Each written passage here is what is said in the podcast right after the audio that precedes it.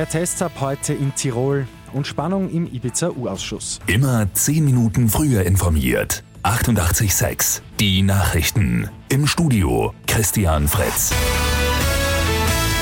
In Tirol soll jetzt mehr getestet werden, vor allem im Bezirk Schwarz, der besonders stark von jener Virusmutation betroffen ist, die zuerst in Südafrika nachgewiesen worden ist. Dort soll es ab heute flächendeckend das Angebot von PCR-Tests geben. Für die Ausreise aus Tirol ist dann ab Freitag ein negatives Testergebnis notwendig. Polizei und Bundesheer werden kontrollieren.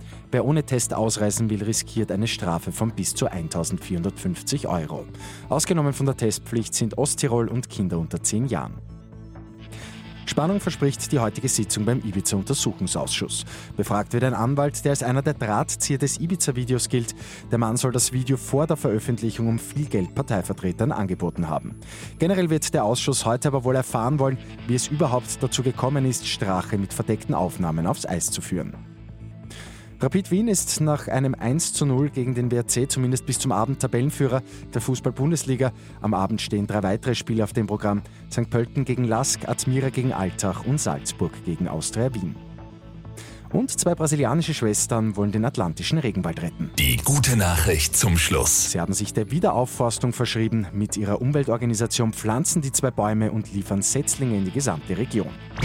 Mit 886 immer 10 Minuten früher informiert. Weitere Infos jetzt auf Radio 886 AT.